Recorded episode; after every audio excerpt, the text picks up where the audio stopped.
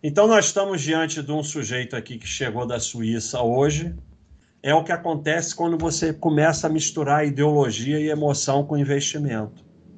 Eu falei em diversos vídeos sobre dividendos que usam isso para você girar.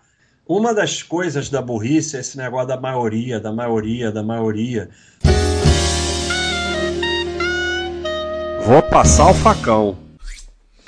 É, vamos aqui para a hora do facão. O governo não é dono da Petrobras, ainda por um fio é majoritário nas ações ON. Ponto. O voto do governo tem prevalência, mas isso não implica ser dono. Na verdade, a União possui 27% das ações, o BNDES 6%. Leis internacionais impedem de acionista majoritário tomar decisões para alto benefício. Então, nós estamos diante de um sujeito aqui que chegou da Suíça hoje. É, o fato concreto é que a União tem 50,26% das ações da Petrobras. Então, é, como ele chegou da Suíça, ele está achando que aqui se segue lei internacional.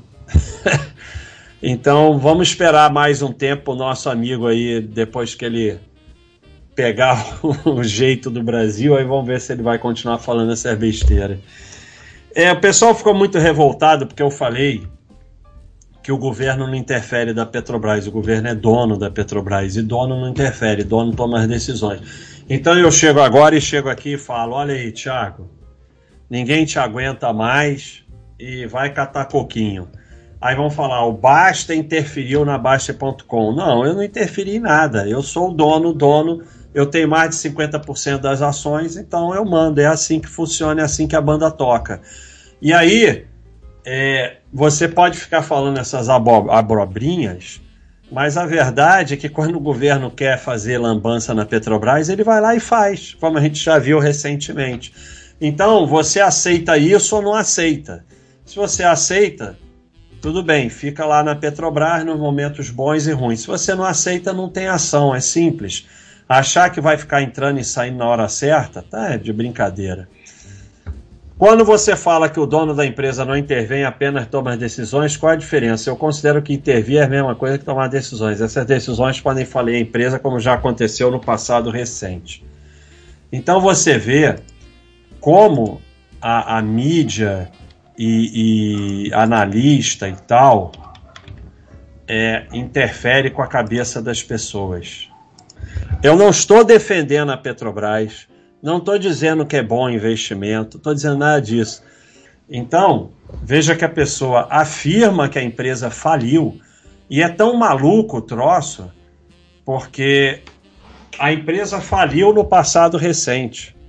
Então, como é que ela está por aí se ela faliu? Então, mas assim, de qualquer maneira, a empresa não faliu, porque a empresa em 2022 teve 150 bilhões de lucro, então ela não faliu. Tá? Ah, ela pode até vir a falir, qualquer empresa pode vir a falir, mas até esse momento ela não faliu. Agora, é, o que eu estou falando é, em cima disso aqui Sim, o governo é dono e toma as decisões, mas a palavra intervir está errada. Se você falar o governo interviu no Itaú, o governo interviu na droga raia, a palavra intervir está correta. O governo interviu na Petrobras está errado. Ele é o dono, a União Federal é o dono, não é uma intervenção, ele toma as decisões. E assim, não adianta ficar nessa revolta. Você decide se você. Eu quero ser sócio da Petrobras porque eu acho que é vantajoso, mesmo considerando que vão ter governos ruins. Porque se você acha que só vai ter governo bom, você está de brincadeira com a minha cara. Então você aceita isso, ou então eu não aceito porque eu sei que vai ter governo ruim e eu prefiro não ser sócio. Achar que vai ser sócio durante o governo bom e não vai ser sócio durante o governo ruim ainda é pior, porque tudo pode dar ao contrário. Durante o primeiro governo Lula, a Petrobras subiu pra caramba. Se me perguntasse, eu ia achar que não ia subir. E eu sempre conto para vocês a história, e eu já falei, isso não é uma defesa, é bom ou ruim, eu não, não vou entrar nunca nesse mérito, e tudo é multifatorial. A outra forma que eles botam vocês para girar é transformando bolsa e investimentos em unifatorial, como fica aquela imbecilidade no jornal. Hoje a bolsa caiu por causa de não sei o quê, hoje a bolsa subiu por causa de não sei o quê. É tudo multifatorial. O governo é um dos fatores. Então, como eu sempre conto para vocês, isso eu acompanhei, infelizmente, o sujeito, quando o, o, Lula foi eleito em 2002, ele vendeu tudo que podia de Bovespa e comprou de dólar. O dólar caiu de 4 para 2, a Bovespa foi de 10 mil para 50 mil. Ele se jogou da janela. Então, sabe, é multifatorial. Alguns acham que o governo isso fez isso, outros acham que foi sorte. Não me interessa a opinião de cada um. Isso foi o fato ele perdeu tudo que tinha e ficou devendo e se jogou da janela.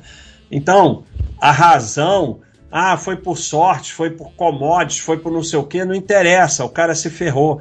Então, se ainda botasse 10% do patrimônio, eu já acharia errado apostar 10%. Mas não, o cara dá all-in e apostou até o que não tinha. É o que acontece quando você começa a misturar ideologia e emoção com investimento. Vou continuar a comprar de pouco, se não pagarem dividendos, aí vendo, mas creio que ela agora vai ter mais fiscalização e vai pagar dividendos sim, não tão gordos como nesse ano. Então você vê como eu fiz diversos vídeos aqui sobre dividendos, e aí fica o pessoal, porque as pessoas não têm capacidade de interpretar texto, só fica nesse negócio de 8 ou 80 agora, se não é igual eu estou falando, é outra coisa. É, e é, como dividendos leva ao giro. Eu não tenho nada contra dividendos. Para mim, tanto faz. Eu não acompanho dividendos. Se, se entrou dividendos, eu vou reaplicar ou vou usar de acordo com as condições da minha vida, tanto faz. Mas veja que o sujeito vai vender a ação se parar de pagar dividendos. Quando dividendos é equivalente a nada porque é descontado do preço. Então, pagar ou não pagar dividendos não faz a menor diferença. Se o sujeito ainda falar, se eu vou vender porque eu acho que a empresa vai piorar, eu sou contra, mas ainda tem alguma lógica. Agora, pagar ou não dividendo, só pegar a Apple, que praticamente nunca pagou na vida, Google, Microsoft, que praticamente não pagaram, e com um retorno absurdo. Então, pagar ou não pagar dividendos não faz empresa boa ou ruim. Mas eu falei em diversos vídeos sobre dividendos que usam isso para você girar. E está aqui a prova: o sujeito vai girar por causa de dividendos. O afegão médio, Malemar, consegue economizar 100 reais por mês. Agora, quem consegue aportar em média 3 mil por mês já está bem resolvido financeiramente e longe da maioria dos assalariados. É, isso aqui eu tenho falado para vocês para vocês não estimularem a própria burrice. E uma das coisas que estimula a sua burrice, e a sua burrice pode crescer ou diminuir de acordo com o que você vai fazendo na vida. Quando você fica de exemplo, de exceção, quando você fica é, o dia todo em rede social, quando você fica usando esse tipo de exemplo, você vai estimulando a sua burrice, os neurônios da burrice vão crescendo. Então, é, a gente. Uma das coisas da burrice é esse negócio da maioria, da maioria, da maioria. A gente fala alguma coisa e o argumento é a maioria não pode fazer isso. Isso não muda absolutamente nada.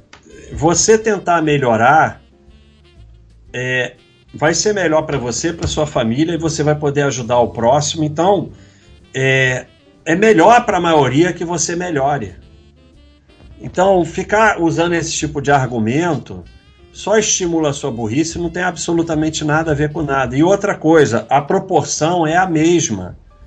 Você tem pessoas que ganham 20 mil por mês e não tem nada, e você tem pessoas que ganham 3 mil por mês e tem um imóvel, tem, um, tem, tem reserva.